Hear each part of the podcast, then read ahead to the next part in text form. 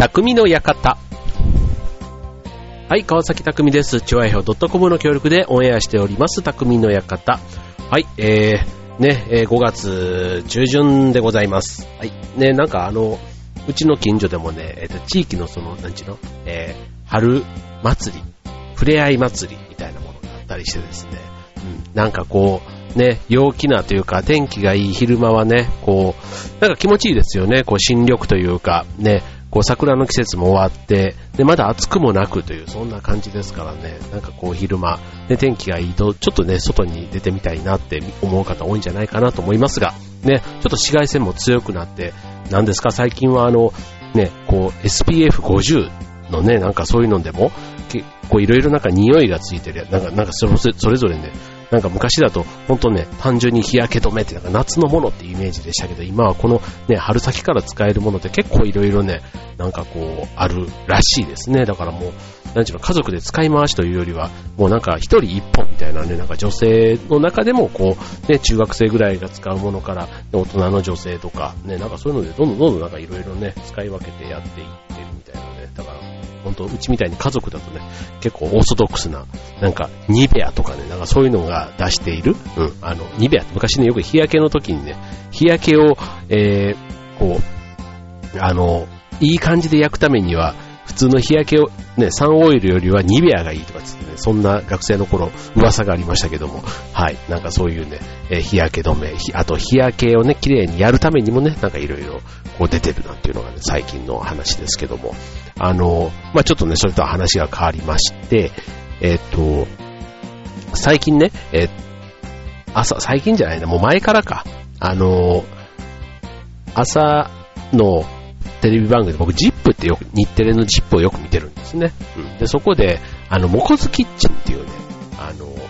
早見もこみちさんがね、やっているあの、料理教室というか、あの、ね、短い、あの、番組、コーナーがあると思うんですけども、そう、そこでね、えーオリーブオイルをね、結構、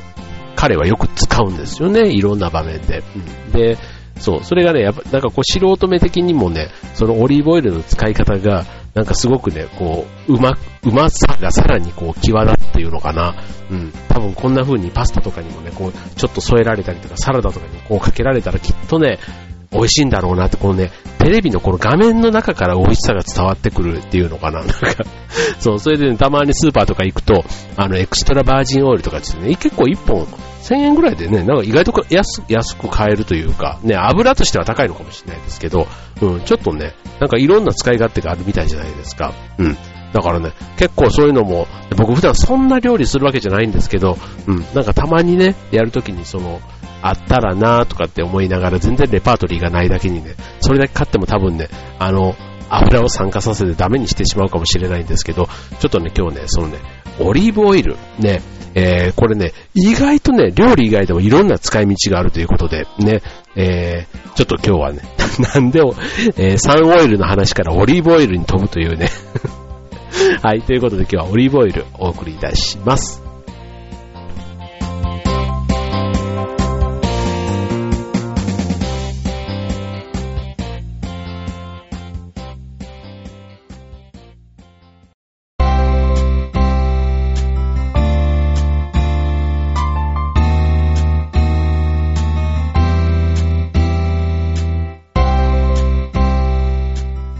はい、えー、匠の館、今週はちょっと珍しいテーマ、オリーブオイルというね、なんかすごい、その単品でね、こうお届けするという。うん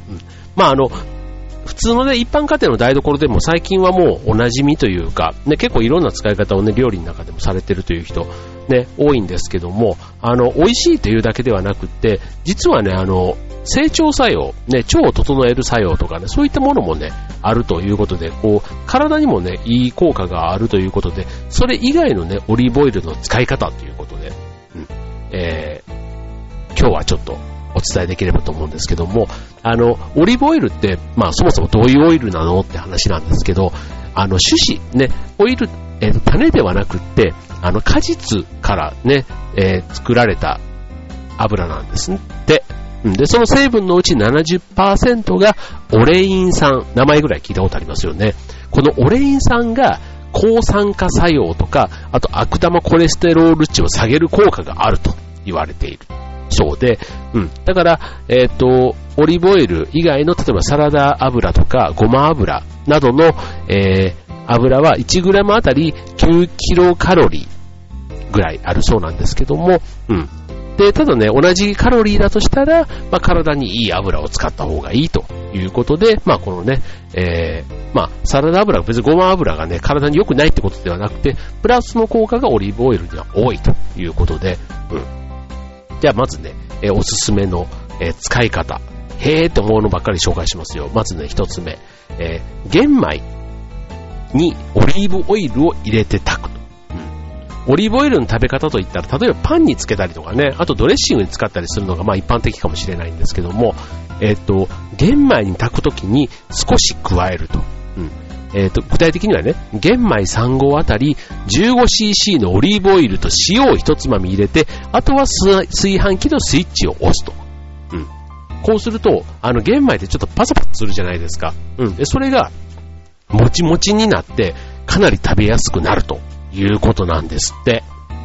うん。どうですか？玄米。結構ね、ヘルシーな、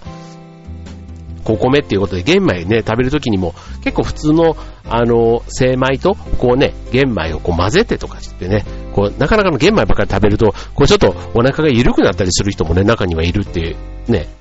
えー、ということで、まあこのね、え、その玄米の美味しい食べ方ということで、オリーブオイルをちょっと使ってみるというものだったり、はい。えー、っとね、あとね、お風呂。ね、お風呂で使うと、ツヤツヤ美肌になるということで、うん。まあ、あの、まあ、料理以外でっていうことでね、うん。例えば今日はゆっくり湯船に浸かろうなんていう時に、半身浴のついでに大さじ1杯のオリーブオイルを手のひらに取って、えー、顔や首や、ね、リンパの流れに沿ってマッサージをしてみると。うんで、染み込んできたなと思ったら、えー、目や鼻の部分に穴を開けたサランラップで10分から15分ぐらいパックすると。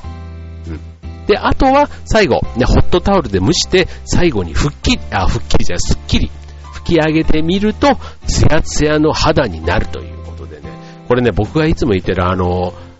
床屋さんというか美容室というかのところでね、えー、っと、髪の頭をね、洗うときにいつもオリーブオイルを使ってね、やマッサージしてくれるんですね。うん。で、そのね、そう、これ普通のオリーブオイルなの？って聞いたら、そうそうそうそうって言って、あの、なんかね、汚れが浮きやす、浮いてくるからいいんですよ、なんつってね、結構地肌、頭の地肌にね、こう、ぐいぐいこの油を、こう、なじませて、で、で、その後シャンプーしてくれるんですけども、うん、なんかね、油が浮いてくるって言われると、あ、確かになんか、うん、なんか油同士相性が良くて、もしかしたらね、こう、で、しかもそのね、毛穴からこのオリーブオイルのいい成分が入っていってると言われると、ああ、そうなのか、なんて。で、その後シャンプーしてもらってね、やるから、なんかそんな気がね、えー、髪の毛自体もなんかツヤツヤしてるというかね、ねドロドロ、ね、油っぽい、そのね、ドロドロ感ではなくて、うん、最後シャンプーすることでね、スッキリするっていうのがね、なんか、あの、オリーブオイルの良さなのかなって思いますよね。はい、ということでね、えー、っと、まず2つ。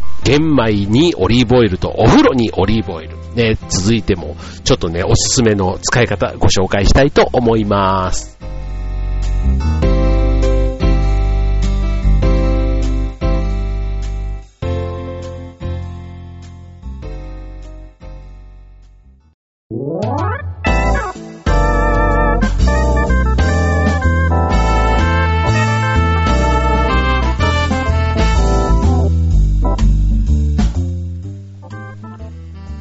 ということで、えっ、ー、と、今週オリーブオイルということでね、オリーブオイル、ね、えっ、ー、と、まあ、ポパイのガールフレンドはオリーブオイルですし、あと、日本でオリーブといえばね、えっ、ー、と、香川県の、えー、小豆島がね、まあ、オリーブの産地として有名ですよね。まあ、あの、マラソンによく出る僕的には、あの、小豆島のね、オリーブマラソンというのがね、毎年5月、えっ、と、再来週ぐらいかな、えっ、と、5月末に開催されるんですけども、これもね、一度はね、出てみたいなと思うね、マラソンの一つなんですね。うん。そう、島でのマラソンっていうのもね、またいいんですけども、うん。なんかそのね、オリーブの、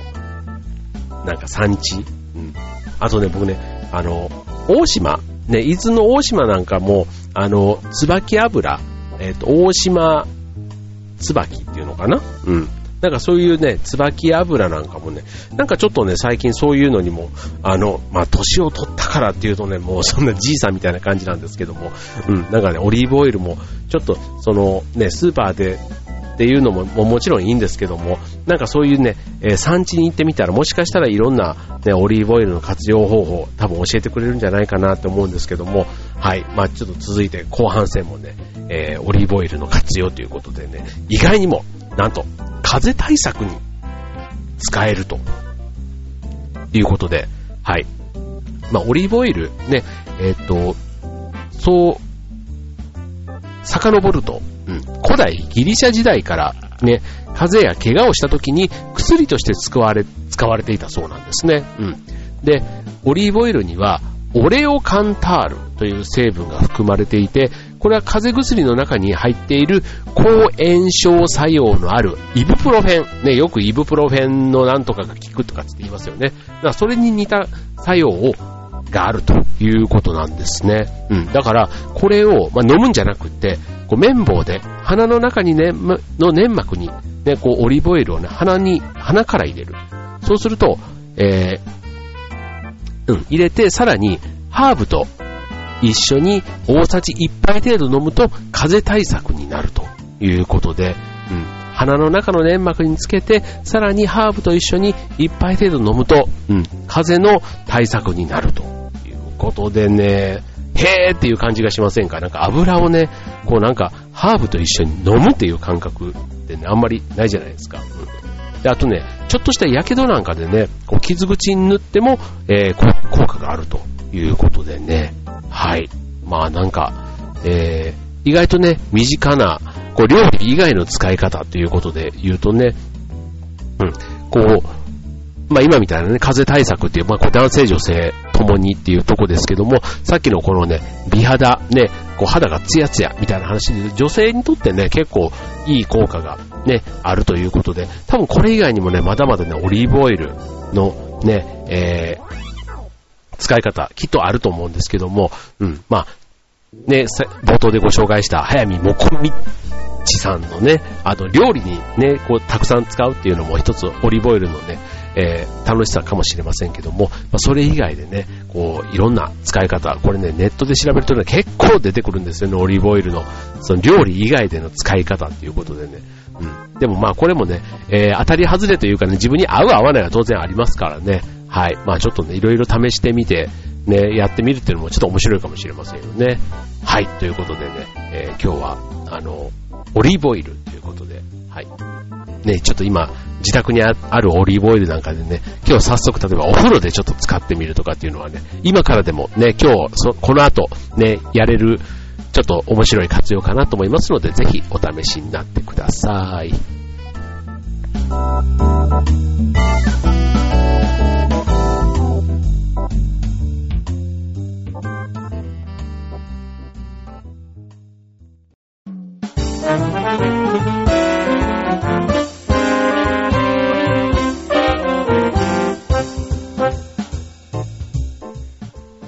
えー、匠の館終わりが近づいてまいりました、ということでね、えっ、ー、と、ね、5月の中旬。意外とこの時期、なんか、ね、僕ね、あの、山登りにね、結構この時期行くんですけどね、さすがにね、こう、子供たちがね、大きくなってくると、本当にいよいよね、週末とか、えー、子供たちが部活とか行ったりするとね、なんか、意外と、